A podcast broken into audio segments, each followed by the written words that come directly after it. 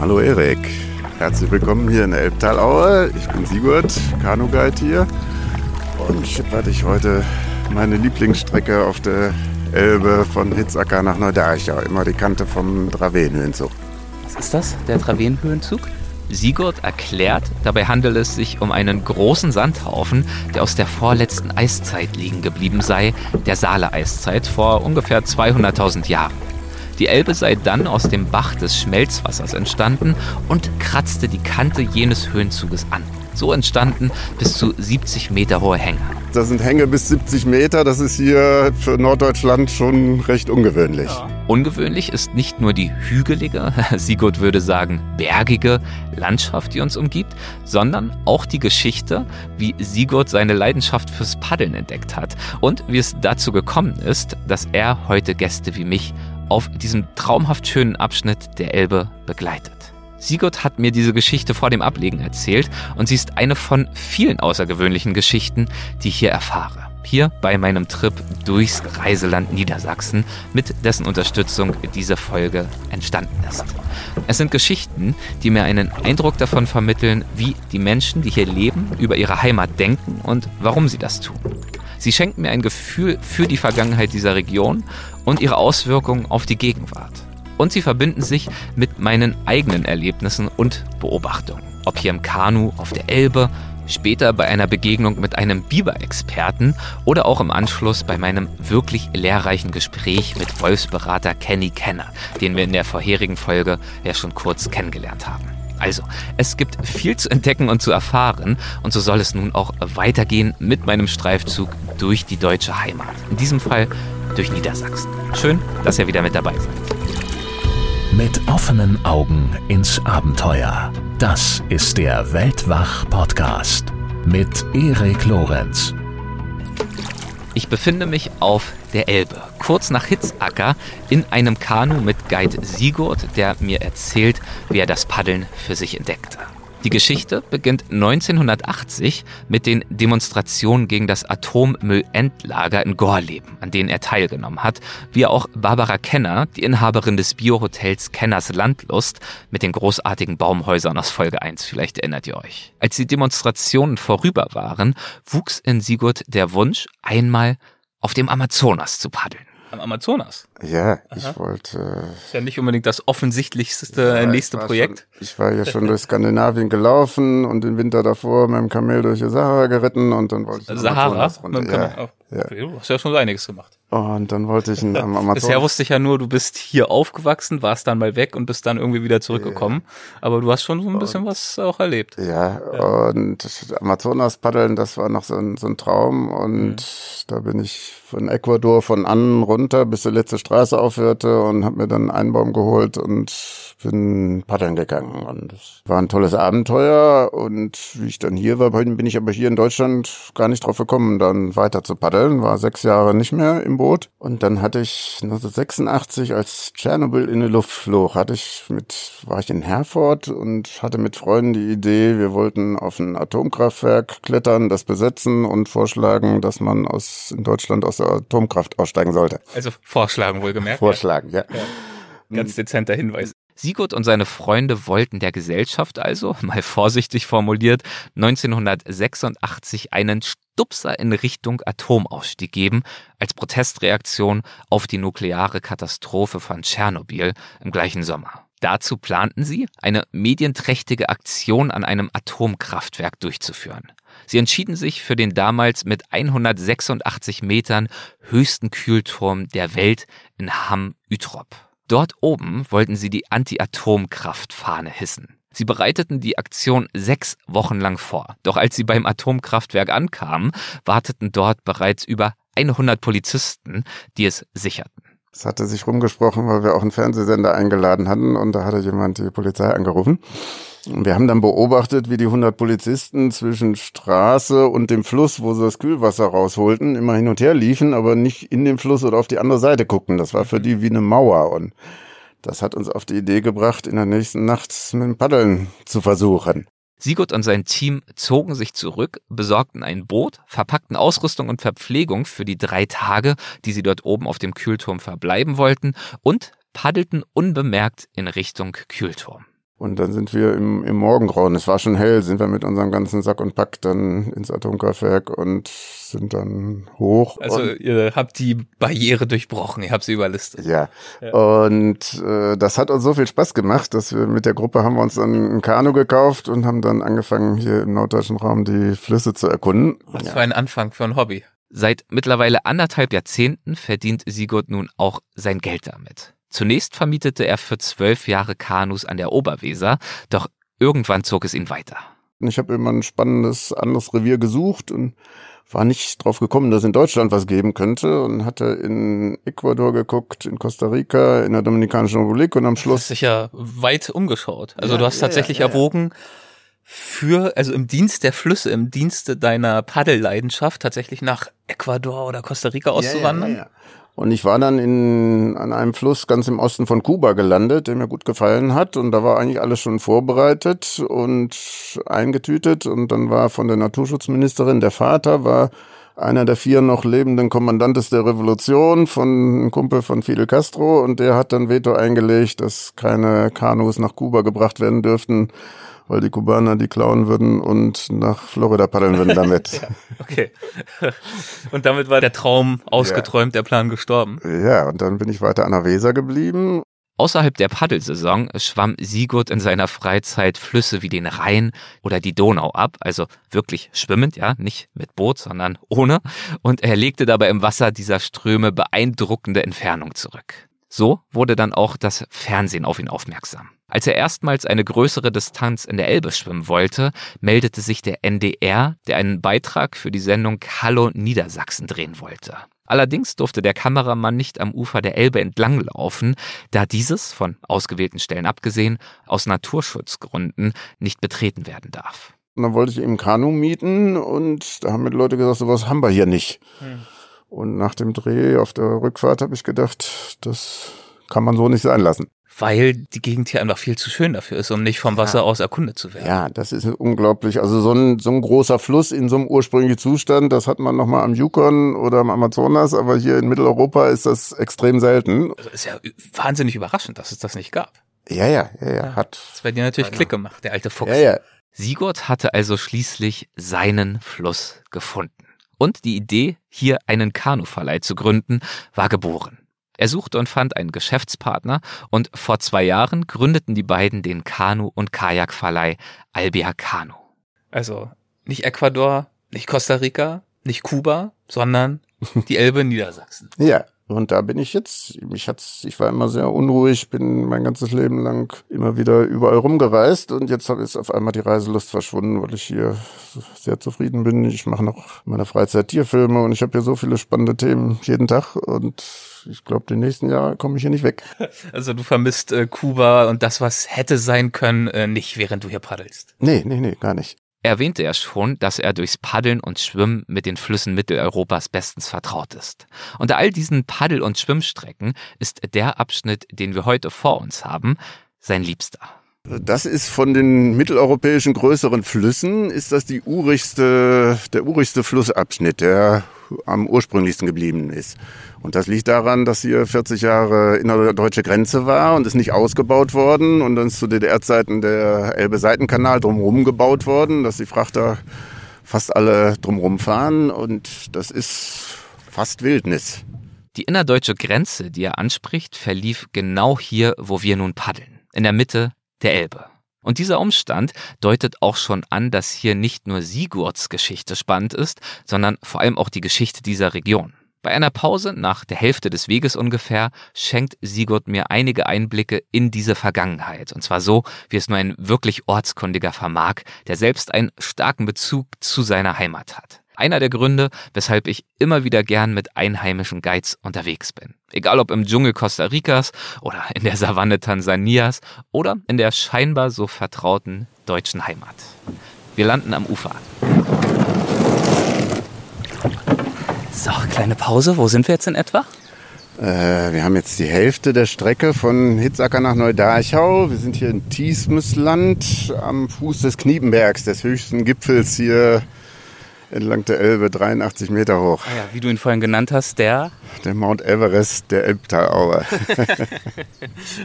Auf diesem Berg steht ein Aussichtsturm, der Kniepenbergturm, zu dem Sigurd, wie zu so vielem hier in der Region, seine ganz eigene Beziehung hat. Auch diese Geschichte nimmt ihren Anfang mit den Protesten gegen das Atommüllendlager in Gorleben. 1980 war Sigurd, damals 18-jähriger Schüler, einer von mehreren tausend Demonstranten, die dort, wo das Endlager geplant war, eine Tiefbohrstelle besetzt, ein Hüttenlager errichtet und das Ganze als Freie Republik Wendland für unabhängig erklärt hatten, inklusive eigener Pässe.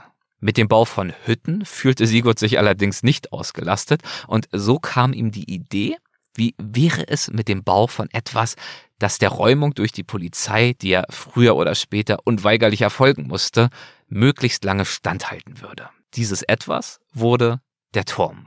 Sigurd? Wollte einen Turm bauen, hatte aber keine Ahnung, wie das geht und bin dann an die Elbe gefahren und wollte mir die Grenztürme der DDR angucken, ob man die nachbauen kann. Aber das sind, waren Betonplattenbauten, die konnte man nicht nachbauen und hier auf dem Kniepenberg, der Holzturm, den konnte man nachbauen. Das habe ich mir angeguckt und nach dem Prinzip habe ich dann einen Turm da gebaut und der ist, das ist jetzt von 1980, ist jetzt 43 Jahre her, aber jeder kennt den hier und in den Rückblenden auf die Geschichte der Anti-Atomkraftbewegung ist immer diese die Geschichte von dem Dorf drin und dass dann am Abend, nachdem die 100 Hütten schon platt waren, noch der Turm da ganz alleine stand und als letztes geräumt wurde. Das letzte Symbol des Widerstandes. Ja, das war ist so hier ganz da gab's wurden lange lange Postkarten und Poster von verkauft in der Tat, später zeigt mir Sigurd im Büro des Kanu-Verleihs nicht nur Zeitungsartikel über die damaligen Proteste, in denen sein Turm prominent hervorgehoben wird, sondern auch diverse Postkarten, die er als Motiv zierte. Also wenn wir von einem Turm sprechen, äh, reden wir jetzt hier ein, zwei Meter, so ein kleines Podest oder? Es war schon zwölf Meter hoch. Okay. Und, und ihr seid auch hochgeklettert? Zwei ja? Meter in die Erde, okay. in die Erde eingelassen, weil ich keinen Beton hatte für, für Fundamente und unten in zwei Meter Tiefe noch ein Holzring und oben eine Plattform und dann eine Hütte drauf. Schon ernsthaftes Bauwerk, also abstürzen hätte wehgetan. Ja, ja, ja, ja, es war schon hoch und damals wurde bei der Räumung, das waren so um die 10.000 Polizisten mit Hubschraubern, Panzern, mit äh, Pferden und die haben erstmal alles andere geräumt und plattgewalzt und in, erst am, am Ende, als es schon, als die Sonne unterging, dann kam der Turm dran und Warst du stolz? Dass ja, dein ja, Turm ja, das letzte Überbleibsel war dieses Widerstands. Ja, ja, ja, ja. Und der ist auch noch, jeder, jeder kann sich hier noch an den Turm erinnern. Und ich bin, war jetzt 40 Jahre nicht hier und bin jetzt wiedergekommen und mich kennt hier jeder als der Turmbauer. genau, du bist ja weggezogen, ne? Und jetzt vor zwei, drei Jahren wieder hergezogen. Und vor ein paar Wochen rief das Deutsche Architekturmuseum in Frankfurt an und forderte einen Bauplan an fürs Museum und den hat es nie gegeben.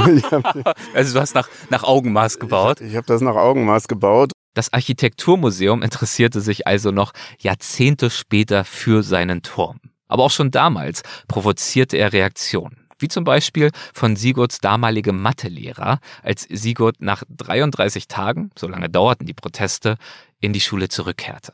Ja, ich, hab, ich bin in Bielefeld zur Schule gegangen zu der Zeit und habe Schule geschwänzt, die 33 Tage und bin dann ganz kleinlaut hinterher wieder in der Schule aufgetaucht. da bin ich wieder. Und unser Schuldirektor war mein Mathelehrer und er klopfte mir auf die Schulter und fand das gut und sagte, das wer hätte ja auch was mit Mathematik zu tun. Ich hätte da ja sicher umfangreiche statische Berechnungen machen müssen, damit der Turm nicht zusammenfällt und damit war die Sache gegessen. Also er war ein bisschen stolz, hat vielleicht auch so ein bisschen in Anspruch genommen. Ich habe ja direkt auch mitgewirkt. Ja, ja, ja, sowas. Hast du ihm verraten, dass es, also ich vermute mal, es gab keine Statik, es gab Nein, keine Berechnung? Habe ich ihm nicht verraten. Ich habe nicht, ich habe da nichts berechnet. Ich habe mir den Turm hier auf dem Berg angeguckt und habe den ungefähr so nachgebaut. Und auch das Deutsche Architekturmuseum habe ich jetzt hergeschickt. Können sich hier angucken und aber ein Plan. So in etwa, nicht. nur ein bisschen schiefer. Ja. So. Der Turm von Gorleben. Ja, ist, und jetzt wird alles wieder zugeschüttet und sie suchen einen neuen Platz. Kennst du Barbara Kenner? Ja, kenne ich. Meine ja. Gastgeberin momentan, die ja, hat auch, auch ähm, mitgewirkt. Ja? Die war auch in dem Dorf dabei. Das war ein großes Ding, aber wahrscheinlich für die Region und für viele von euch dann auch echt identitätsstiftend damals gewesen. Ja, ja, es sind auch sehr viele, die damals dabei waren, dann hierher gezogen, wie die Kenners, haben hier irgendwas gemacht. Ich jetzt erst nach 40 Jahren und die anderen waren alle schon hier. Mhm. Und, und alle, also ich habe jetzt nicht viele kennengelernt, um genau zu sein, die Kenners und dich bisher, aber ihr zumindest alle auch im Bereich Natur, im Bereich Nachhaltigkeit, in deinem Fall ökologisches Reisen, ökologischer Tourismus, in ihrem Fall natürlich mit ihrem Biohotel. Ja, das hat schon viele, viele geprägt. Durch diese Auseinandersetzung 40 Jahre um Gorleben sind ganz viele Leute hergekommen und die hier andere Impulse reingebracht haben. Es ist im Landkreis Lüchow-Dannenberg ist die höchste Dichte an Biolandwirtschaft in der ganzen EU. Ne? Im Ernst? Wusste ich gar nicht. Ja. Genug der Rast. Wir paddeln weiter durch die Flusslandschaft Elbe, diesem vielfältigen und artenreichen Lebensraum mit seinen Binnendünen, offenen Sandflächen sowie feuchten Auenwiesen und Wäldern. Einst deutsch-deutsches Grenzgebiet und damit etwas abseits konnte sich die Natur hier fast ungestört entwickeln. Zu einer Flusslandschaft, die im Herzen Europas einmalig ist. Seeadler kreisen, immer mehr Kraniche finden ungestörte Brutplätze, dazu Frösche, Kröten und Unken, die ihre Freiluftkonzerte veranstalten, Singschwäne aus Sibirien, die hier den Winter verbringen, Biber und Fischotter, Weißstörche, die hier im Frühjahr brüten und, und, und. Neben der Tierwelt ist auch der Pflanzenartenreichtum immens. Mehr als 1300 Arten gibt es hier, rund 400 davon sind sehr selten und stehen auf der roten Liste der gefährdeten Arten. All das steht im Biosphärenreservat Niedersächsische Elbtalaue unter dem besonderen Schutz der UNESCO. Insgesamt 16 solcher Biosphärenreservate gibt es in Deutschland. Das Biosphärenreservat Wattenmeer hatten wir ja schon in der vorherigen Folge kennengelernt. Und während der Fokus bei Nationalparks zum Beispiel auf dem Schutz natürlicher Prozesse auf großer Fläche liegt, steht in Biosphärenreservaten der nachhaltig wirtschaftende Mensch im Vordergrund. UNESCO-Biosphärenreservate repräsentieren nicht nur einzigartige Naturlandschaften, sondern auch über Jahrhunderte durch menschliche Nutzung geprägte besondere Kulturlandschaften.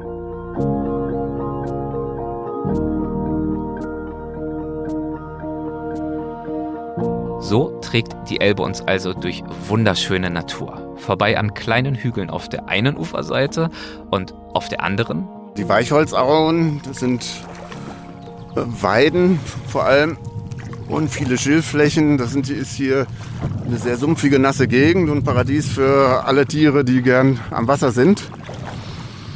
Wie für dich zum Beispiel. für mich, ja. Ich bin ich muss jeden Tag schwimmen auch, wenn ich nicht paddle. Und ich schwimme auch im Winter hier. Mit, Im Ernst? Bei, bei Eisgang hatten wir dieses Jahr, da sind wir hier. Hier sind einige Leute am Schwimmen. Und auch, auch im Winter. Und wir im Winter bei Eisgang hatten wir zum ersten Mal 0,0 Grad. Im Jahr davor nur 0,2. Und da schwimmst du hier durch den Fluss. Da hatten wir hier Eisschollen und da sind wir drumherum geschwommen. Und die schließen einen dann auch mal ein, aber die sind so weich, die kann man wieder wegschieben. Und haben dann probiert, ob man sich draufsetzen geht nicht, dann fallen sie um, aber drauflegen geht. Du bist ein harter Hund, oder? Ich, ich bin einfach gern draußen. Und so ein harter Hund wie Sigurd bin ich zwar bei weitem nicht, aber gern draußen bin ich auch. Denn hier sieht man Schönheiten wie den Kniepenberg oder die gerade von Sigurd beschriebenen Weichholzauen oder auch mit etwas Glück Adler. Sehr viele Seeadler haben wir hier. Das finde ich immer ganz toll. Ich habe als Jugendlicher mit 15 und 16 habe ich beim WWF im Kreis Lauenburg im Seeadler- und Kranichschutz gearbeitet. Wir hatten damals noch vier Paare Seeadler in der ganzen Bundesrepublik. Und die waren vergiftet mit dem Insektengift DDT und die hatten ganz dünne Schalen, dass die Eier, wenn sie sich draufsetzten, kaputt gingen. Und wir haben dann Hasen mit Biomöhren gefüttert und die an die Adler verfüttert, um die zu entgiften und dass die Eierschalen wieder dicker werden. Und das hat einen völlig verrückten Eindruck gemacht. Aber jetzt sind die Seeadler wieder überall. Auf dieser Strecke Hitzacker Neudarchau sehe ich im Schnitt sechs Stück, wenn ich paddle. Von Neudarchau nach Blicke, da hatte ich letztes Jahr mit der Schulklasse mal 16. Und dann fällt mir mal ein, dass wir damals vier Paare in der ganzen, ganzen Bundesrepublik hatten. Wahnsinn. Du hast mitgewirkt, die wieder aufzupäppeln. Ja. Ähnliche Geschichten aus seiner Jugend weiß Sigurd mit Blick auf die Kraniche zu berichten, die damals ebenfalls sehr selten waren und heute wieder weitaus häufiger sind. Er ist froh, dass er womöglich einen ganz kleinen Beitrag geleistet hat, die Population wieder aufzupäppeln. Neben den Seeadlern haben es die Biber Sigurd ganz besonders angetan. Die Biber, da sind die Jungen, die sind jetzt im Mai gekommen, die sind in den Bauten und die kommen dann ab Mitte Juli sieht man die draußen. Hier gibt es also 250 Vogelarten haben wir hier und die Adler und die Kraniche sind, jetzt rennen sie gerade mit den Jungen rum, die Kraniche und es gibt jeden Tag hier spannende Sachen. Unter anderem auch die Biber, die du gerade erwähnt hast. Und ich glaube, äh, darum geht es für mich auch bei meinem nächsten Termin, bei meiner nächsten Verabredung. Und genau so ist es. Einen Tag später begebe ich mich erneut nach Hitzacker, wo wir ja vorhin unsere Kanutour gestartet haben. Ein hübsches Fachwerkstädtchen, das sich an einen Weinberg schmiegt, mit Gebäuden, die bis ins 16. Jahrhundert zurückreichen. Schmale, gewundene Pflastersteinstraßen, Ateliers mit Kunst und Kunsthandwerk, eine Buchhandlung, kleinstädtische Gemütlichkeit. Hier treffe ich Uwe Kühn. Er sagt über sich und seine Heimat. Ich bin zwar für ein paar Jahre nach Süddeutschland gegangen und bin dann aber auch schnell wieder zurückgekommen, weil meine Wurzeln, die sind einfach hier und äh, ja, hier bin ich ich.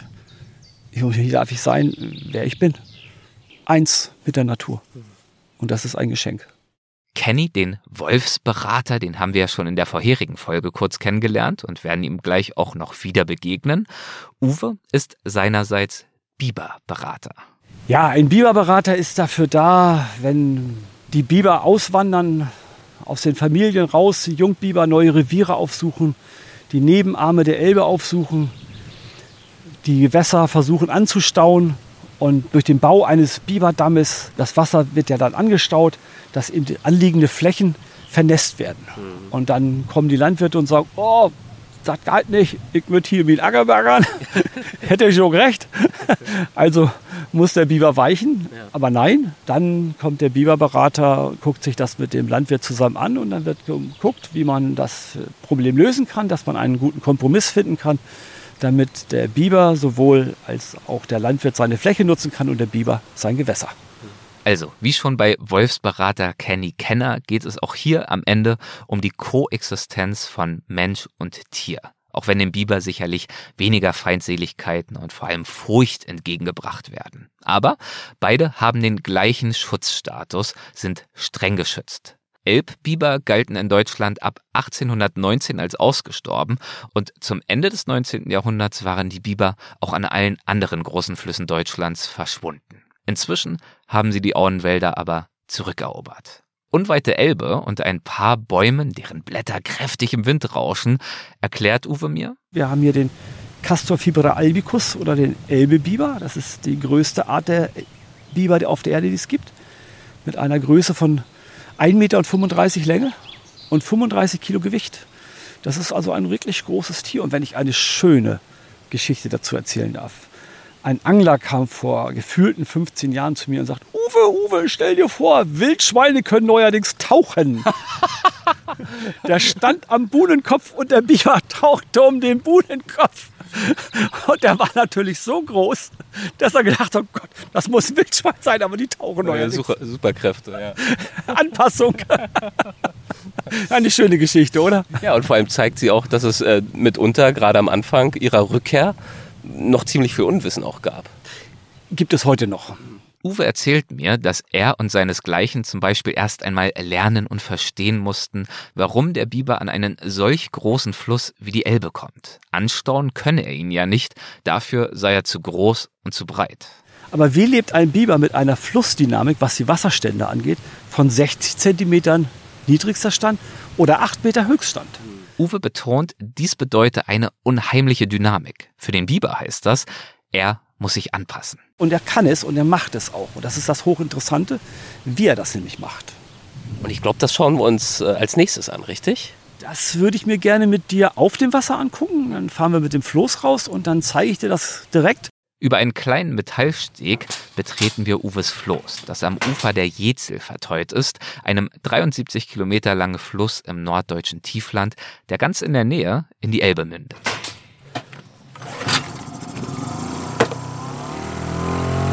Wie viel Power haben wir jetzt? Verwandelt sich das kleine Floß gleich in äh, Motorboot? Nein, wir haben hier bescheidene 10 PS. Also wir werden ganz ruhig über die Elbe fahren.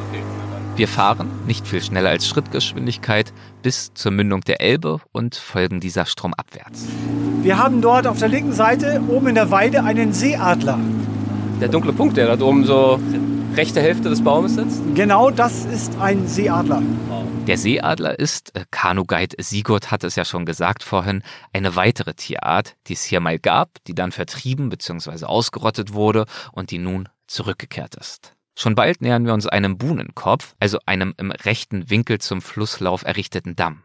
Sie wurden hier in regelmäßigen Abständen angelegt, um den Fluss einzuengen und die Fließgeschwindigkeit des Wassers zu erhöhen, damit der Strom nicht versandet und zu flach für die Schifffahrt wird. Hier auf diesem Buhnenkopf machen wir einen zunächst unscheinbaren Haufen Busch aus. Bei näherer Betrachtung erweist er sich als Kessel einer Biberburg, also als deren Wohnbereich. Im oberen Teil ist der Kessel der Biberburg. Der Kessel ist der Lebensraum, der tägliche, wie bei uns das Wohnzimmer. Der Kessel muss man sich vorstellen, eine Breite von circa zwei Metern und eine Höhe von 1 bis 1,50 Meter. Schön ausgekleidet, mit Schilf, Gräsern, auch ein bisschen mit Schlamm befestigt und auch die Decke wird abgedichtet von den Bibern gegen Regen und alles, damit sie geschützt sind. Aber sie haben immer noch Zugang zu Luft. Du, Uwe, ich muss ehrlich sagen, vielleicht ein bisschen äh, falsch informiert, aber so einen klassischen Biberbau habe ich mir eher immer längs vorgestellt, also halt als Damm. Das hier sieht äh, entschieden anders aus. Ja, die Anpassung des Bibers, des Elbe-Bibers, ist natürlich an so einem großen Fluss eine völlig andere, weil er ist nicht in der Lage, so einen großen Fluss, der vom Buhnenkopf zu Buhnenkopf 230 Meter hier misst, anzustauen, um einen Damm zu bauen. Das geht hier nicht. Hier hat der Biber mit der Flussdynamik, sprich mit den unterschiedlichen Wasserstätten der Elbe, zu leben und sich anzupassen. Das heißt, er baut eine Burg möglichst hoch auf einem Buhnenfeld und baut dann einen Damm aus Astwerk runter ins Wasser, um den Eingang der Burg unter Wasser zu haben, um Schutz vor natürlichen Feinden zu haben. Statt quer über den Fluss zu gehen, wofür dieser ja viel zu breit wäre, wie schon erwähnt, zieht sich dieser Biberbau also senkrecht das Ufer hinauf. Je nach Wasserstand liegt mehr oder weniger davon unter der Wasserlinie. Aber der Eingang, der ist stets unter Wasser und der Wohnbereich stets darüber. Als wir zurück an Land sind, setzen wir unsere Unterhaltung auf einer Bank am Waldrand fort. Ich frage Uwe. Warum ist der Biber ein Freund der Natur? Ähm, ich denke jetzt an abgebissenes Gehölz, umgeknickte Äste, Bäume. Genau, der Biber ist hier an der Elbe, weil er die Silberweide mag, wegen der Salicylsäure. Das sucht er, sonst wäre er nicht hier. Aber durch das Fällen der Bäume und immer wieder Verbiss, so ein Biber nimmt, weil man einen kleinen, kürzeren Stock nimmt, verbraucht er am Tag 200 Meter an Nahrung. Das ist extrem viel. Also 200 laufende Meter frisst er Rinde. So ist es exakt richtig ja. gesagt. 200 Meter laufende Meter Rinde. Ja. Und er schafft unheimlich viel Verbuschung, was vielen wegen dem abfließenden Wasser ein bisschen im Dorn im Auge ist.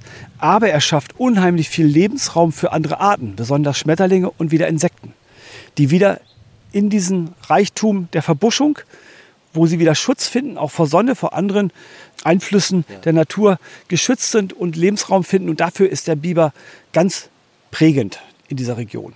Man würde ja normalerweise meinen, wir wollen eher Wald als Buschwerk. Du erklärst mir jetzt auch für die Biodiversität, sodass alle Arten zum Zug kommen, ist es wichtig, beides zu haben. Und da hilft der Biber mit, verstehe ich das richtig? Das ist exakt richtig. Der Biber sorgt extrem dafür. Und er ist ja dann letztendlich auch wichtig, wenn wir die Elbe uns links und rechts angucken. Wir haben ja auch Auenwald. Durch die Verbuschung wird ja eine Weide, wächst ja, wenn wir Glück haben, viereinhalb Meter im Jahr. Das heißt, da wird auch schnell ein Baum draus und damit haben wir schnell einen Auenwald und wir haben CO2-Einspeicherung. Cool. Also alles ist einfach nur nützlich für das, was wir eigentlich auf diesem Planeten brauchen. Und dieser Planet, der liegt Uwe am Herzen. Das wird etwas später erneut deutlich, während wir einem kleinen Wanderpfad in einen Wald hineinfolgen. Auf und ab geht es, vorbei an Silber-, Mandel- und Korbweiden, Bergahorn und vielen anderen weiteren Bäumen. Schließlich setzen wir uns auf eine Bank mit einer traumhaften Aussicht auf die Elbe und die Landschaft, die sie durchfließt. Zunächst sitzen wir einfach nur da, andächtig, schweigend, wertschätzend. Es ist berührend zu sehen, wie ergriffen Uwe, der diese Gegend ja so gut kennt, immer noch von ihrer Schönheit ist. Also einerseits komme ich in eine Entspannung Ich spüre meinen Atem wieder. Ich spüre einfach den Wind, wie er über meinen Körper gleitet, wie er meine Haut berührt, wie alle meine Sinne sich wieder schärfen, wie alles zur Ruhe kommt, wie nicht nur ein Fluss von mir fließt, sondern ich als Mensch auch wieder in eine Entspannung und einen fließenden Zustand mich fast fühle, dass ich wieder völlig runterkommen kann und abschalten kann von all dem, was man so im Berufsleben und Alltag erleben kann, ist das hier einfach nur Lebensqualität, weil es ist einfach nur schön. Ich bitte ihn, das zu beschreiben, was wir vor uns sehen. Erik, wir sitzen an einem wunderschönen Geestank, der von der Saale-Eiszeit aufgeschoben worden ist, am Fuße der Elbe und schauen in Richtung Osten. Und das, was wir sehen, ist jetzt eine wunder, wunderschöne Landschaft, die zum Teil grün ist. Und drüben sieht man eine richtige Marschlandschaft, die einfach durch das Abschmelzen der Gletscher in der Weißeleiszeit glatt gespült worden ist. Und dadurch ist dann später das Gerinnsel des Flusses, in dem Fall hier der Elbe, entstanden. Direkt vor uns, ein, zwei Meter von unseren Füßen entfernt, fällt der Hang relativ steil ab, stark bewaldet und geht dann direkt in den Fluss über. Und auf der anderen Seite weites, flaches Land. Dadurch dieser weite Blick. Zudem zieht sich am anderen Ufer ein Deich entlang. Er ist schon lange hier, sah aber zu Uwes Kindheit ganz anders aus. Der ist ja schon vor 800 Jahren haben wir Menschen angefangen, ihn zu bauen. Aber du wolltest jetzt auf ein anderes Zeitalter zurück. Und zwar ist unser Land ja, geteilt worden nach dem Zweiten Weltkrieg. Und 1961 hat man angefangen, in Berlin die Mauer zu bauen. Und 1963 hat man hier auf dem Deich, auf der Deichkrone exakt genau genommen, angefangen, einen Grenzzaun zu bauen. Einen unheimlich langen Grenzzaun vom Norden bis in den Süden runter. Eine Gesamtlänge von 1100 Kilometern hat man hier eine große Hochsicherheitsanlage gebaut. Das war die Errichtung des Grenzzauns der ehemaligen DDR. Uwe erzählt mir vom Grenzstreifen hinter dem Deich. Fünf Kilometer war das gesperrte und abgesicherte Gebiet breit, mit Zäunen, Minenfeld, Wachtürmen und so weiter. Es war eine Sicherheitsanlage, wie man sich das kaum vorstellen konnte. Warst du gelegentlich hier oben damals und hast dir das angeschaut? Ich bin ja hier aufgewachsen und ich bin als Jugendlicher mit 18, 19 und so, also vor 40 Jahren, dann auch häufig hier oben gewesen mit vielen Freunden. Wir haben manchmal abends so kleine Party gemacht, wie man das macht. Wir haben uns ein Pässchen Bier mitgenommen und haben dann hier an der Elbe ein bisschen äh, ja, Musik halt, wie man das früher so gemacht hat. Das waren ja noch ganz andere Geräte als heute. Aber haben hier ein bisschen Musik gemacht und ein bisschen rumgesponnen und haben dann einfach abends äh, die Atmosphäre hier genossen, weil es war auch irgendwie schön, man ist damit aufgewachsen, aber wirklich alle gefühlten 200 Meter stand eine richtige Beleuchtung und alle 400, 500 Meter stand ein Überwachungsturm, der das Ganze hier beäugt hat. Einerseits war es erschreckend, andererseits bin ich hier aufgewachsen und ich kannte nichts anderes. Das war wieder das Interessante, dass man das so nicht in Frage gestellt hat an sich. Natürlich, als man sich damit mehr auseinandergesetzt hat, ändert sich auch die Haltung, aber damals mit um die 20 haben wir das einfach, das ist so. Ja, also man merkt schon, das ist ein Ort, der nicht nur reich an schöner Natur ist, insbesondere heute, sondern auch sehr, sehr reich an Geschichte. Ich muss ehrlich sagen, man kann sich das heute alles, also es klingt so blatt, aber man kann sich das heute alles gar nicht mehr vorstellen, oder? Jetzt, da wir hier sitzen, die Vöglein zwitschern, vor uns nichts als Wasser und Wald und grüne Wiesen bis zum Horizont. Erik, so wie du das sagst, da du Außenstehender bist, muss ich dir zu 100 Prozent recht geben. Aber für mich ist es für denjenigen, der hier aufgewachsen ist, im Nachhinein damals als etwas Normales. Umso mehr ich darüber nachdenke und mich damit auseinandergesetzt habe mit der Geschichte, umso schlimmer finde ich sie eigentlich. Was wir Menschen eigentlich so miteinander gemacht haben im eigenen Land. Und wie sehr wir uns eigentlich gespalten haben und heute noch gespalten sind. Und wenn du heute hier sitzt und das alles ein Stück weit hinter dir lässt und dich auf die Natur fokussierst, die dir ja so sehr am Herzen liegt. Was fühlst du heute, wenn du unterwegs bist? Das ist auch eine Erleichterung, weil wenn man dem einen des Menschen Handeln etwas Schlechtes abgewinnt, hat es im Nachhinein für die Natur jetzt etwas ganz Positives. Weil durch diese Schutzstreifen, der innerhalb fünf Kilometern gewesen ist und der sich heute die innerdeutsche Grenze oder den, das grüne Band nennt, hat sich etwas entwickelt, was ja kein Mensch geglaubt hat. Wir haben ja Artenvielfalt an Tieren, von denen viele Jahre, einfach nur ein ganz banales Beispiel, die Graugans in den 60er Jahren. Es hat kein Mensch mehr geglaubt, dass es sie in Europa gibt. Und auf einmal taucht die hier auf. Und die Ornithologen kamen aus Kanada geflogen, um eine Graugans anzugucken. Heute ist das völlig normal. Die leben hier und ich mache zweimal die Woche Gänseführung. Also dieser Reichtum, den wir heute haben, dieser Reichtum, der dadurch entstanden ist in der Natur, das ist etwas ganz, ganz Besonderes. Und das mitten in Deutschland. Ob das die Vogelwelt ist, die Fischwelt oder auch die Adler, die wieder da sind. Das ist so ein wahnsinniger Reichtum und das ist so ein Geschenk was wir Menschen aus dieser Geschichte dann wieder auch zurückbekommen, das ist etwas Besonderes und das gibt ja auch Kraft und gibt auch wieder Hoffnung. Es gibt natürlich andere Stellen auf der Erde, wo es vielleicht hoffentlich irgendwann mal ähnlich wird. Mit diesen hoffnungsvollen Gedanken im Gepäck verlasse ich Uwe und das Wendland und setze meine Reise fort. Aber bevor es soweit ist, möchte ich gemeinsam mit euch noch einmal zu Wolfsberater Kenny Kenner zurückkehren. Ihn hatten wir ja am Ende der vorherigen Folge schon kurz kennengelernt, aber ich finde seine Auseinandersetzung mit dem Wolf und seiner Rückkehr nach Deutschland so spannend, dass ich ihr noch etwas mehr Aufmerksamkeit schenken möchte. Denn, wie schon in der letzten Folge erwähnt, das Hin und Her um den Wolf, das Für und Wider, kann durchaus stellvertretend betrachtet werden für unsere Beziehung zur Natur insgesamt. Sind wir bereit, Kompromisse einzugehen, um mit der Natur zu koexistieren? Wenn ja, welche müssten das sein? Wo liegen die Hindernisse und wie können wir sie überwinden? Fragen, die ich mit Kenny besprechen möchte. Denn als Wolfsberater sind sie sein täglich Brot. Aber bevor wir direkt tief einsteigen, zunächst einmal die Frage, was macht ein Wolfsberater? Also ja, okay, er berät Menschen über Wölfe, ja. soweit so, so klar? Ja, man darf nicht vergessen, 150 Jahre hatten wir Deutschland keine Wölfe. Die waren ausgerottet, die sind nicht ausgestorben, sondern wurden gezielt ausgerottet. Jetzt kommen diese Tiere wieder, leben mit und neben uns und äh, die Menschen sind oft sehr verwundert. Äh, es gibt viele Mythen, Märchen und Geschichten, auch Ängste.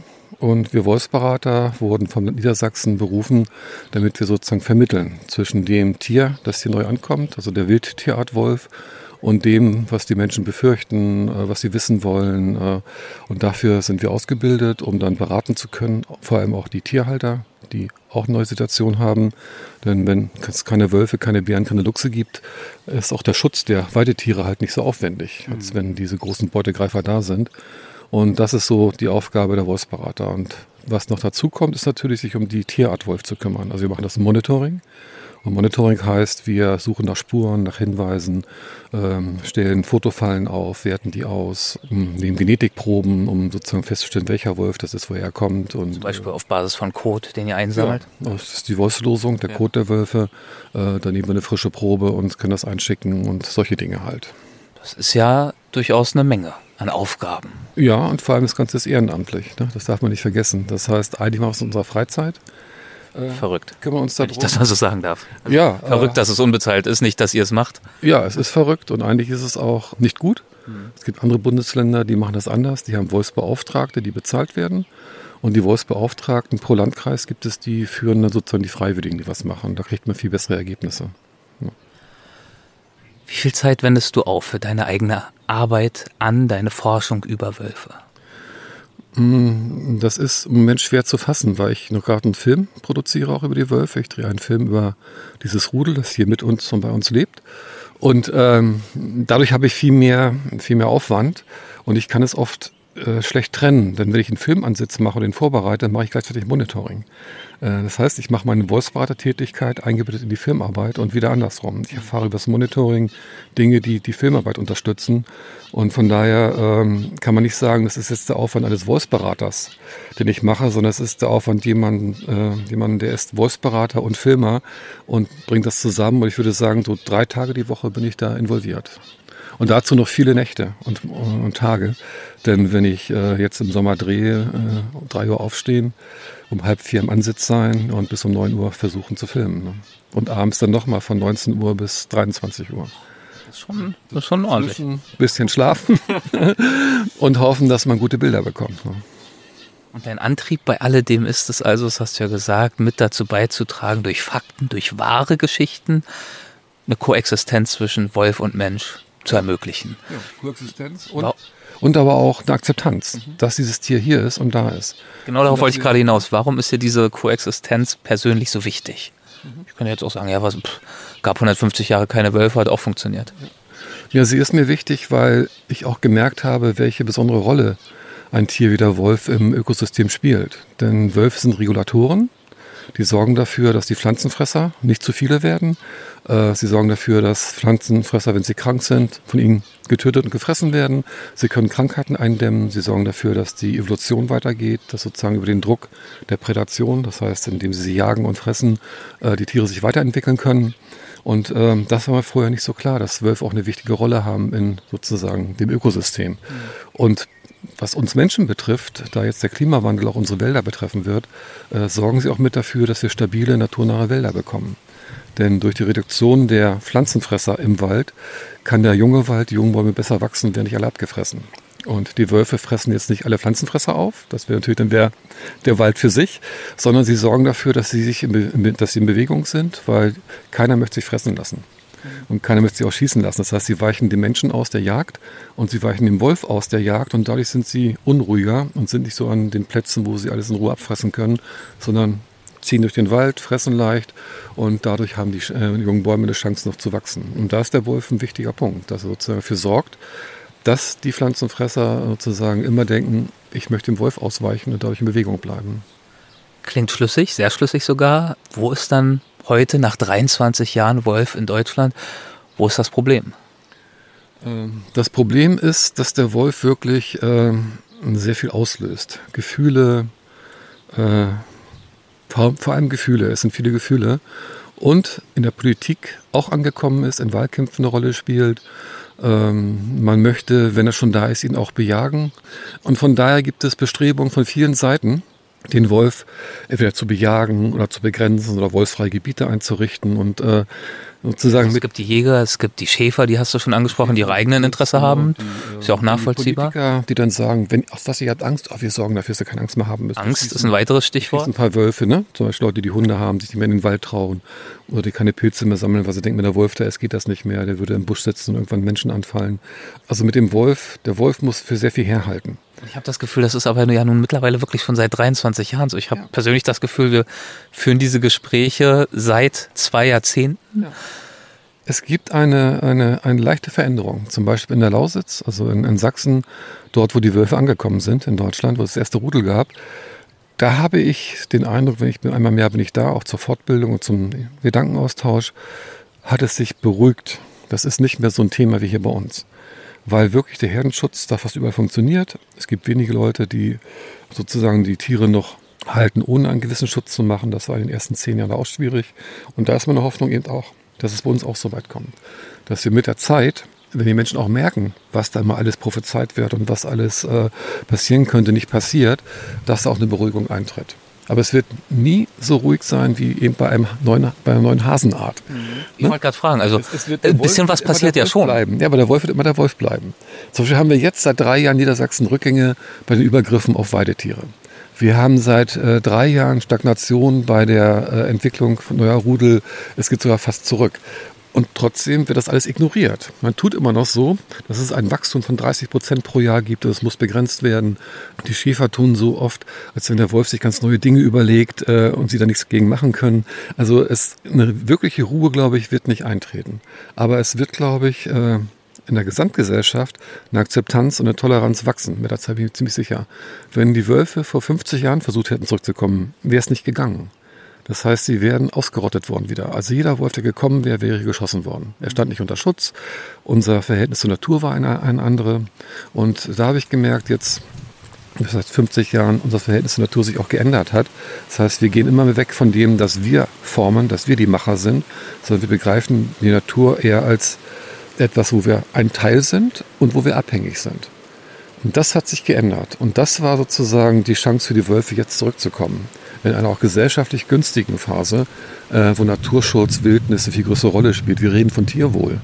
Vor 50 Jahren, wenn ich von Tierwohl gesprochen hätte, wäre ich in der Klapsmühle gelandet mit einer Zwangsjacke. Also äh, es tut sich schon was. Das sind kleine Schritte. Aber wenn ich auf mein Leben zurückgucke, ist das schon so, dass ich denke, in den 50 Jahren hat sich was Artenschutz, Naturschutz oder unsere Stellung zur Natur einiges verändert. Und das ist das, äh, was es möglich gemacht hat, dass die Wölfe kommen konnten und bleiben können. Wenn das nicht passiert wäre, äh, ja, hätten sie keine Chance gehabt. Ne? Die wären genauso wieder ausgerottet worden wie halt vorher. Trotzdem die Frage, wenn du mit Jägern sprichst, mit Hirten sprichst, das ist ja so, sind ja diese regelrecht kriegerisch einander gegenüberstehenden Fraktionen, so wie es zumindest in der Presse oft beschrieben wird. Wie kommst du bei denen an? Nehmen die dich als elenden Wolfsfan wahr, der seine ganz eigene Agenda hat und auch nicht neutral ist? Oder nehmen sie dich tatsächlich als Berater wahr? Dieser Begriff Berater, der suggeriert ja eine gewisse Neutralität. Was ist da auch dein Anspruch an dich selbst? Ich sehe mich mehr als Brückenbauer und äh, schon als Anwalt für die Tierart, aber wie ich vorhin schon gesagt habe, der Konflikt, den zu lösen, das ist meine, meine Aufgabe, meine Berufung sozusagen. Und das geht nicht, indem du nur an die Wölfe denkst. Genau. Ich muss also immer auch die Menschen im Blick behalten und auch mit den Menschen kommunizieren, denn sonst komme ich ja nicht an. Äh, wie werde ich wahrgenommen? Unterschiedlich. Also äh, ich kann sehr gut mit Jägern diskutieren, die nicht meiner Meinung sind, wenn sie bereit sind zu diskutieren. Also diskutieren heißt ja, man tauscht seine Sachen aus, man legt die auf den Tisch und dann hat nicht nur vorgefasste Meinungen und irgendwie Parolen. Dann breche ich ab. Also wenn ich merke, es geht nur darum, sozusagen den Mist loszuwerden, habe ich kein Interesse mehr dran.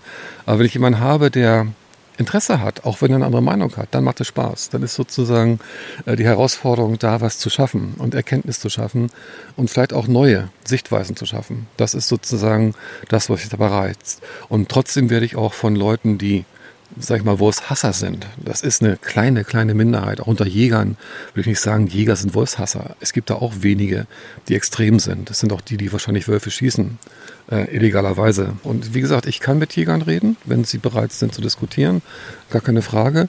Aber ich werde auch angefeindet, angegriffen, nach dem Motto, der verdient ja sich eine goldene Nase mit den Wölfen. Das ist alles nur ein großes Geschäft, was er da macht, weil wir das Hotel im Hintergrund haben und im Hotel sozusagen auch Angebote zum Wolf sind, die natürlich auch einmal dem Wolf dienen, aber auch uns als Hotel dienen, denn ich könnte diese Arbeit am Wolf gar nicht machen, wenn das Hotel mich nicht stützen würde. Das heißt, ich kann jetzt ja einen Film machen, weil das Hotel mir den Rücken frei hält. Der ist frei finanziert, da dafür kriege ich keine öffentlichen Mittel. Das heißt, äh, da tue ich was für die Wölfe und für uns, für beides. Und äh, ich finde das legitim, dass man auch im Tourismus mit den Wölfen arbeitet. Wenn, denn wie sollen die Leute den Zugang zum Wolf bekommen? Wenn nicht auch in einer Phase, wo sie entspannt sind, wo sie Urlaub machen und dann, wenn sie wollen, können sie zum Thema was machen und wenn nicht, dann nicht. Und äh, dafür werde ich angefeindet, natürlich, äh, weil man sagt, dem kann man gar nicht glauben, weil der hat ja nur sein Wirtschaftsinteresse äh, und das finde ich einfach albern. Und äh, nach jeder Aktion, äh, wenn ich mal auch ein Interview gebe, gibt es einen Shitstorm natürlich dann irgendwo, den man dann äh, sozusagen aushalten muss. Stellen wir uns also, darauf mal ein. Ja, das, das, ich das, bin bereit. Das, das ist einfach, äh, gehört mit dazu. Das muss man auch aushalten dann. Ähm, und ich lasse mich davon dann nicht abbringen, dass ich meine äh, Arbeit für die Wölfe, für diese Tierart, die ja von alleine zurückgekommen ist. Das ist ja das Faszinierende daran auch. Das ist eine Tierart, zurückkommt, sich ausbreitet und wahrscheinlich hier gut leben kann, während viele viele Tierarten verschwinden. Wir haben ja täglich Verluste an Tierarten, die nicht wiederkommen werden oder die nicht so einfach wiederkommen können wie der Wolf. Ähm, und da macht der Wolf für mich auch Hoffnung, dass es doch mal geht, dass eine Tierart, die quasi verdammt war, die ausgerottet war, die man nicht mehr haben wollte, auf einmal wieder vor der Tür steht und sagt, hallo, hier bin ich und ich lebe jetzt auch hier. Und ihr könnt ja gucken, ob es funktioniert oder nicht. Momentan, so verstehe ich dich, und so ist mein Wissensstand, sieht es ja so aus, als würde es funktionieren. Und die Wölfe könnten sich halten in Deutschland. Ja, das ist noch nicht ausgemacht. Die, also die Population ist ja fragil. Wir haben 160 Rudel ungefähr in Deutschland.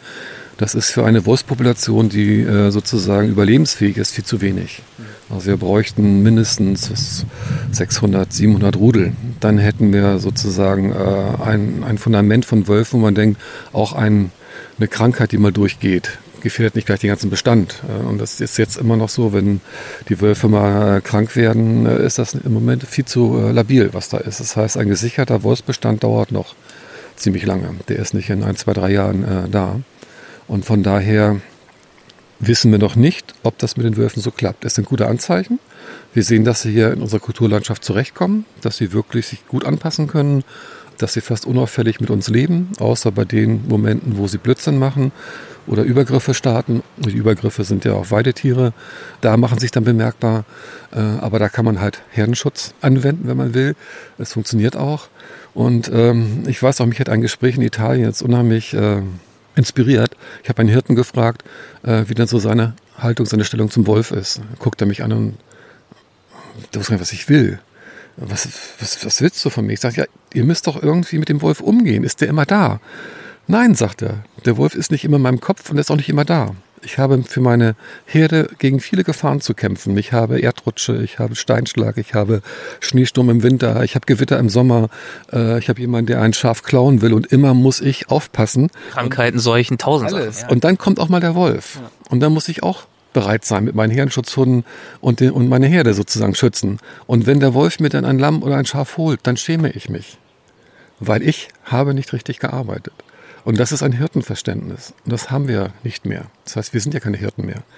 Die Hirtenkultur bei uns ist ausgestorben. Das heißt, wir sind Tierhalter. Äh, maximal noch Wanderschäfer, die noch nah am Hirten dran sind. Aber das hat mich total fasziniert, dass dieser Mensch einfach sagte, ich gucke erstmal bei mir.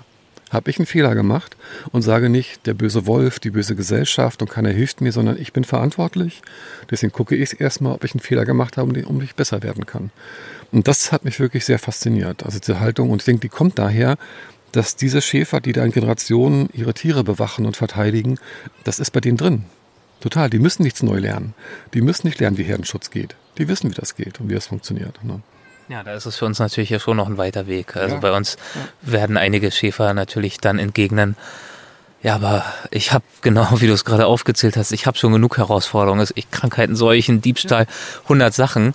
Ich brauche jetzt echt nicht auch noch den Wolf. Und warum muss ich mich darum jetzt auch noch kümmern? Der war so lange nicht da.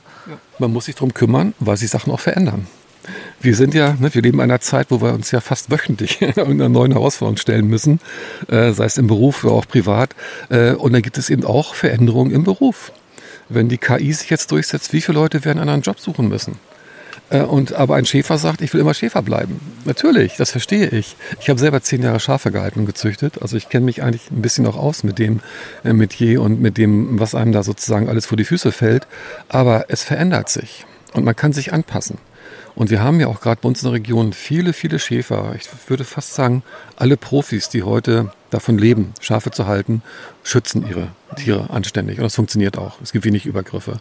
Probleme haben wir bei den Hobbyhaltungen. Das heißt, von zwei bis zwanzig Schafen, wo jemand ein paar Schafe hält, das lebende Rasenmäher und sich sozusagen den Aufwand nicht äh, hingeben will, dass er jetzt groß schützen muss, äh, da haben wir die größten Probleme. Weil Wölfe lernen dann bei diesen ungeschützten Tieren, dass Schafe Beute sind und dann gehen sie an die leidlich geschützten und dann auch an die besser geschützten.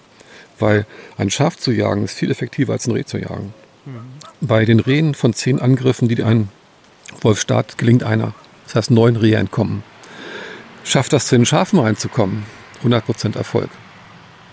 Und das, der Wolf wäre ja dumm, wenn er nicht weiter Schafe reißen würde. Das heißt, wenn er einmal das erlebt hat, äh, wie mit wie wenig Energie er die neue Energie gewinnen kann, äh, dann macht er das. Und dann helfen nur noch sozusagen bessere Schutzmaßnahmen, kein Grundschutz mehr. Und das ist das, was wir verhindern müssen. Wir müssen verhindern, dass ein junger Wolf es lernt, dass Schafe Beute sind. Das ist eigentlich das Herz des Herdenschutzes. Mhm. Wenn uns das gelingt, äh, dann macht er das nie wieder in seinem Leben. Er muss einen Stromschlag kriegen oder muss von den Herdenschutzhunden abgewehrt werden. Oder er kommt an einen Stall und die Schafe sind sicher am Stall verwahrt. Sozusagen, er darf keinen Zugang zu den Schafen bekommen. Darum geht es beim Herdenschutz. Und da haben wir die große Lücke bei diesem ganzen Privatbereich, weil die Leute nicht bereit sind. Viel weniger bereit sind als jemand, der davon lebt. Der weiß, ich habe Verluste und wenn ich Verluste bei meinen Tieren habe, dann ist das auch weniger Erlös weniger Einkommen. Die machen das dann irgendwann, auch wenn sie murren oder nicht wollen. Aber die Schäfer, die ich jetzt hier kenne, bei den Herrenschutz funktioniert, die machen das alle. Und das, und das geht auch. Ne? Und trotzdem können sie davon leben. Das heißt, sie können Erlöse erzielen, von denen sie leben können. Und die Probleme, die die Schäfer haben, sind ganz, ganz andere als der Wolf. Der Wolf ist ja wirklich oft nur der Tropfen, der das fast zum Überlaufen bringt, weil der Schäfer dann sagt, jetzt habe ich die Nase voll. Hier auch noch der Wolf. Mhm. So. Ja, und genau deswegen berätst du eben unter anderem ja. und leistest Öffentlichkeitsarbeit, nicht zuletzt auch hier bei euch am Hotel. Wenn man den Medien folgt, denkt man, Wölfe machen nur Blödsinn und Unheil und, und, und Schaden. Und aber, dass die Wölfe auch nützlich sind und dass sie einen Sinn, eine Aufgabe haben, das ist für viele Leute einfach neu. Und die gehen nach Hause und sagen, Herr Kenner, wissen Sie was, ich sehe jetzt den Wolf mit ganz anderen Augen. Wenn die Reaktion kommt, dann weiß ich, ich habe was geschafft. Äh, dass wirklich dann äh, jemand begriffen hat, äh, dass ein Wolf ein Wildtier ist, das seine Bedürfnisse hat, aber vor dem wir uns nicht fürchten müssen, vor dem wir unsere äh, Haustiere und Weidetiere schützen können und der äh, als Art ziemlich gut leben und mit uns leben kann. Und das stellt sich oft zum Schluss der, der Wanderung hin. Mit den Wanderungen, die Kenny hier anspricht, bezieht er sich auf die Wolfswanderung, die er für die Gäste seines Hotels anbietet und über die wir uns in der vorherigen Folge schon unterhalten haben. Und was für mich auch immer besonderes ist bei den Wanderungen, es sind ja unsere Gäste, die mitkommen bei den öffentlichen Wanderungen und Leute aus der Region. Das heißt Menschen der Region, die wirklich mit dem Wolf leben, auch mit den Problemen zu tun haben, treffen auf oft Städter, die Gäste sind, die nie was mit dem Wolf zu tun haben werden außer mit mir mal über eine Wolfslosung zu stolpern. Und denen es wie mir, das will ich ja auch zugeben, natürlich leicht fällt, den Wolf zu feiern und die ja. Schäfer und Jäger in irgendeine düstere Ecke zu stellen. Ja, Klar, und das sind aber die spannendsten Diskussionen, die ich dann habe. Und manchmal ist es wirklich so, dass ich nur noch moderieren muss. Also ich brauche da gar nichts, sondern dann moderiere ich sozusagen zwischen den Gesprächspartnern und beantworte dann auch vielleicht mal noch Fachfragen. Aber das sind für mich die spannendsten Momente, wenn sich plötzlich was ergibt, eine eigene Dynamik und sozusagen Menschen, die, ich würde nicht sagen, äh, den Wolf aushalten müssen, das wird oft behauptet, aber die im Alltag den Wolf gegenwärtig haben, die auf ihn stoßen können, wenn sie spazieren gehen, mit ihrem Hund sind, wenn sie ausreiten, wenn sie ihre Schafe morgens auf, die, äh, auf der Weide besuchen. Da ist es dann schon so, dass die einen anderen, einen anderen äh, Zugang haben zu dem Thema, als jemand, der in der Stadt wohnt und sagt, wow, ein Wildtier kommt wieder. Die Wildnis kommt zurück nach Deutschland, was alles Quatsch ist. Wir haben eine Kulturlandschaft und wir werden sie, wir werden sie auch haben. Wir werden kaum noch Wildnis, äh, auch wenn wir jetzt Schutzgebiete einrichten, bekommen. Und in diesem Spannungsfeld zwischen sozusagen dem, was man aus der Entfernung sieht und dem, was man vor Ort erlebt, das sind für mich die, ja, die Momente, wo ich einfach sage, wow, dafür lohnt es sich. Äh, wenn da was entsteht, Verständnis entsteht, äh, Wissen ausgetauscht wird und alle auseinandergehen nachher nicht das Gefühl haben, oh, der hat mir nicht zugehört oder ne, der fährt wieder in seinen, in seinen sozusagen Paradies da und der andere muss wieder am nächsten Morgen die Schafe füttern. Das sind tolle Geschichten. Und ich habe auf den Wanderungen alles Mögliche. Ich habe auch Jäger dabei und Jägerinnen, ich habe Tierhalter dabei. Das ist eine ganz, ganz bunte Palette und inzwischen auch aus ganz Europa. Das heißt, zu meinen Wanderungen kommen nicht nur Menschen aus der Region und nicht nur unsere Gäste, sondern die kommen aus, äh, aus der Schweiz, hatte ich schon Gäste aus Österreich, die nur für die Wolfstour angereist sind, aus Dänemark, äh, Niederlande, Belgien. Also das zieht langsam Kreise und es ist ja schade, es machen nicht so viele. Das heißt, wenn es mehr machen würden, was in meinem Interesse anbieten. Ja, ja, es gibt wenige Anbieter dafür. Und aber der Bedarf ist ja da. Das merke ich ja. Ne? Und ich habe mal überlegt, als ich ein bisschen äh, das Bett hüten musste wegen der Grippe, wie viele Menschen habe ich denn schon geführt? Also jetzt gar nicht Vorträge, sondern nur auf meinen Wolfstouren, auf diesen Wanderungen. Und es sind in zehn Jahren 14.000 Menschen gewesen, die das besucht haben. Und wenn man denkt, 14.000 mal X, das sind alles Multiplikatorinnen, äh, wie viele Menschen jetzt sozusagen besser informiert sind. Weil ich hatte so ein kleines Down, habe auch gedacht, Mensch, warum machst du das alles? Ne? So viel Zeit und Arbeit. Aber danach ging es mir unheimlich gut, weil ich gemerkt habe, es lohnt sich. Du hast vorhin so schön beschrieben, als du damals im Auto gehört hast, der Wolf ist wieder da, bist du fast in den Graben gefahren vor lauter Schreck. Jetzt 23 Jahre später sitzen wir hier, umgeben von dieser Kulturlandschaft, die du beschrieben hast, und der Wolf ist immer noch da. Aus heutiger Sicht betrachtet, du lebst hier, du arbeitest hier, du engagierst dich hier. Was bedeutet dir heute der Wolf und sein Dasein hier in dieser Landschaft? Ich hätte am Anfang nicht gedacht, dass der Wolf so gut ankommt. Und ankommt heißt, hier ist. Hm. Ähm, ich habe ja, es würde alles viel länger dauern. Es würde äh, 30, 40 Jahre dauern, bis die Wölfe so viel besiedelt haben, wie sie heute schon besiedelt haben. Das heißt, wir haben, und ich auch, total unterschätzt, wie gut die Wölfe hier reinpassen.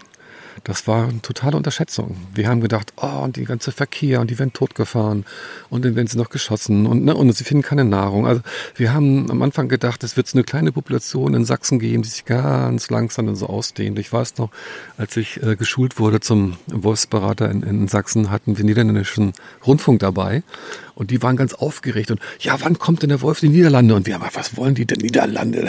Da wird er in 50 Jahren nicht sein. Ja, und äh, vor zehn Jahren war der erste Wolf in den Niederlande. Das hat nur drei Jahre gedauert. Und das, das ist etwas, das hat mich total überrascht. Und da denke ich auch, ja, wenn man sich so was anguckt, auch von wissenschaftlicher Seite, man muss sehr vorsichtig sein mit dem, äh, was man sich so vorstellt. Und vor allem bei einer Tierart, die man nicht kennt wir kannten Wölfe nur aus dem Gehege noch äh, oder aus Dokumentarfilmen äh, aus dem Yellowstone oder aus Kanada. Äh, und wir haben sozusagen da viele Sachen nicht so eingeschätzt, wie sie es nachher dargestellt haben. Und ähm, da bin ich auch sehr zufrieden. Also wie die Wölfe uns zeigen, dass sie mit uns leben können. Das, das zeigen sie jeden Tag.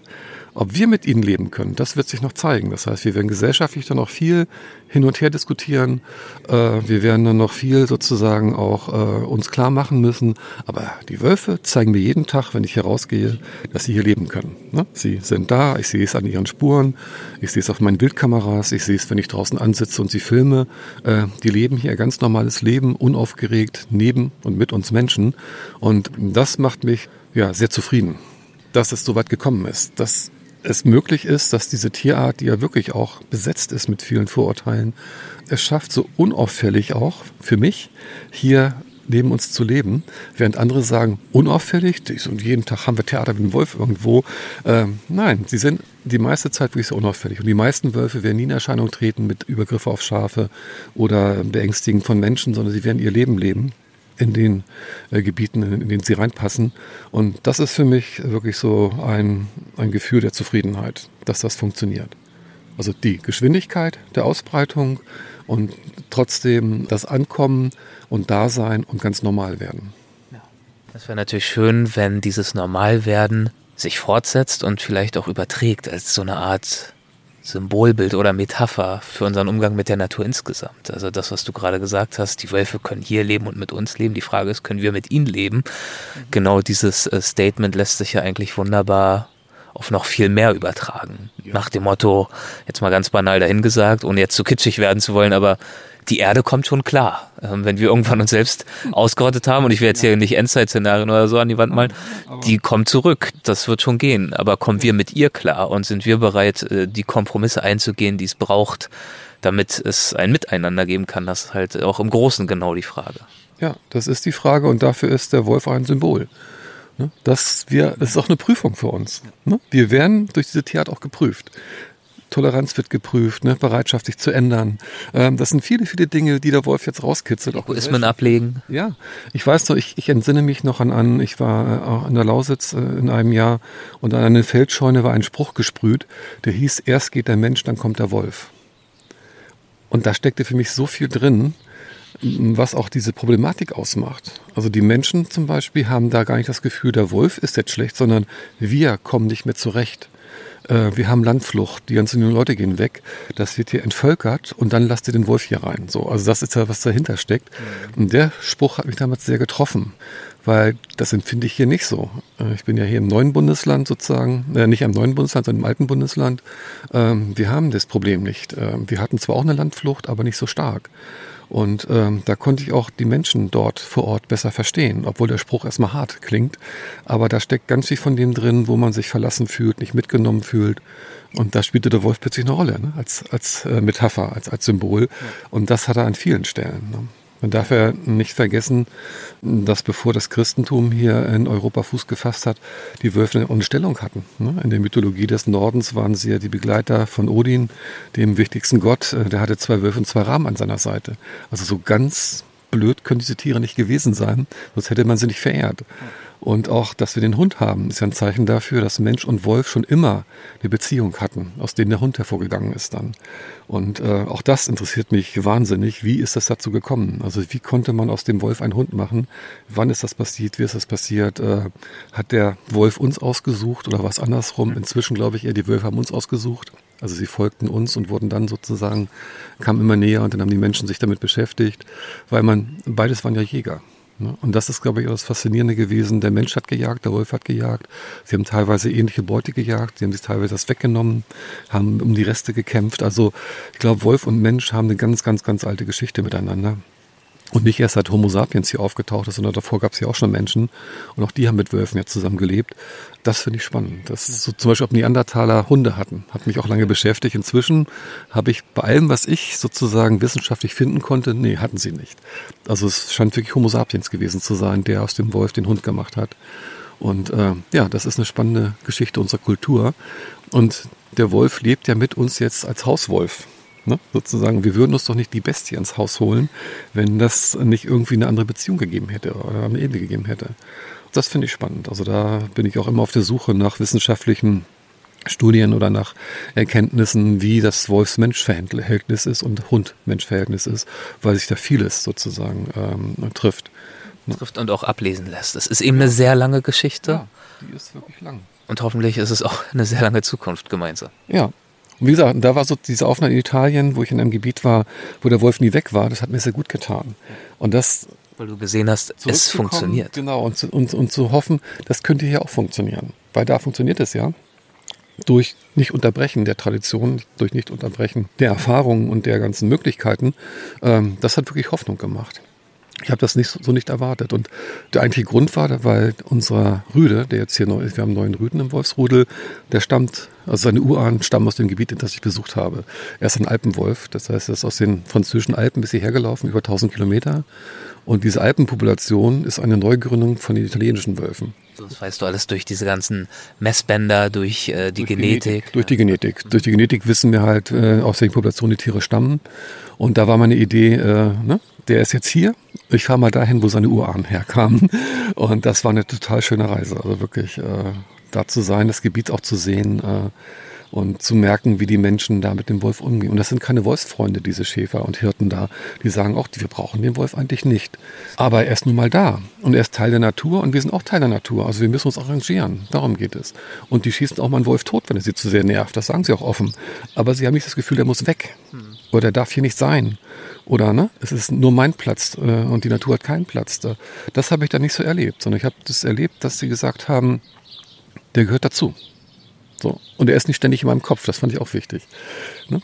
Wenn er kommt, dann bin ich parat, aber äh, da beschäftige ich mich den ganzen Tag. Und über unsere Angst vor dem Wolf haben die sich nur weggeschmissen vor Lachen. Ne? Wo sie gesagt haben, äh, es, Leute, das kann doch nicht, ja, nicht wahr sein. Ne? Ihr habt Angst vor dem Wolf. Also da, so. Ja, aber bei uns, die Angst vor dem Wolf kommt ja aus dem, dass wir den Wolf gar nicht mehr kennen. Ne? Und dass wir Die Angst vor dem Unbekannten, das ist oft die größte Angst. Mythe kennen, die Mythologie kennen und die Geschichten kennen und die Märchen kennen und die schlechten Geschichten kennen oder äh, ja, der Teufel und der Wolf ist eine enge Verbindung auch im Christentum gewesen. Bei der Hexenverfolgung spielte der Wolf auch eine Rolle, die Hexen mit dem Wolf und so weiter und der Teufel. Das wurde immer alles zusammen vermengt. Ne? Und das ist ja unser, unser Grundwissen zum Wolf, ist ja keins, was das Wildtierwolf betrifft, sondern das, was überhöht ist. Ne? Deswegen gibt es Menschen wie dich, die das zurechtrücken und äh, Es zumindest versuchen. Ich versuche es. Ich lasse auch nicht nach. Also wirklich, ähm, es treibt mich immer noch um, da auch wirklich was zu erreichen. Ich hoffe, unser Gespräch dient dem Ziel, diesem Ziel auch zumindest ein ganz kleines bisschen. Deswegen äh, danke ich dir wirklich ganz, ganz herzlich für zum einen eure Gastfreundschaft, aber ganz besonders jetzt auch für deine Zeit in diesem Gespräch. Vielen Dank. Ja, gerne. Es war mein großes Vergnügen. Ein großes Vergnügen war es auch mir. Nicht nur mich ausgiebig mit Kenny über Wölfe zu unterhalten, sondern meine Reise durch Ostfriesland und das Wendland insgesamt. Wattwürmer und Wölfe, opulente Baumhäuser und Biberburgen, Geschichten von Türmen des Widerstands und einst unüberwindbaren Grenzen, die heute grüne Korridore sind. Ach ja, und natürlich Dickmilch. Ich reise mit vielen Begriffen im Kopf und Bildern vor meinen inneren Augen ab und ich danke dem Reiseland Niedersachsen für die Unterstützung bei der Verwirklichung dieser beiden Folgen. Wenn auch ihr einmal in Niedersachsen unterwegs sein und vielleicht gar dort Urlaub machen möchtet, dann schaut gern einmal vorbei auf www.reiseland-niedersachsen.de. Dort gibt es alle Informationen und Inspirationen, die das Herz begehrt. www.reiseland-niedersachsen.de. Macht es gut, bis zum nächsten Mal, euer Erik.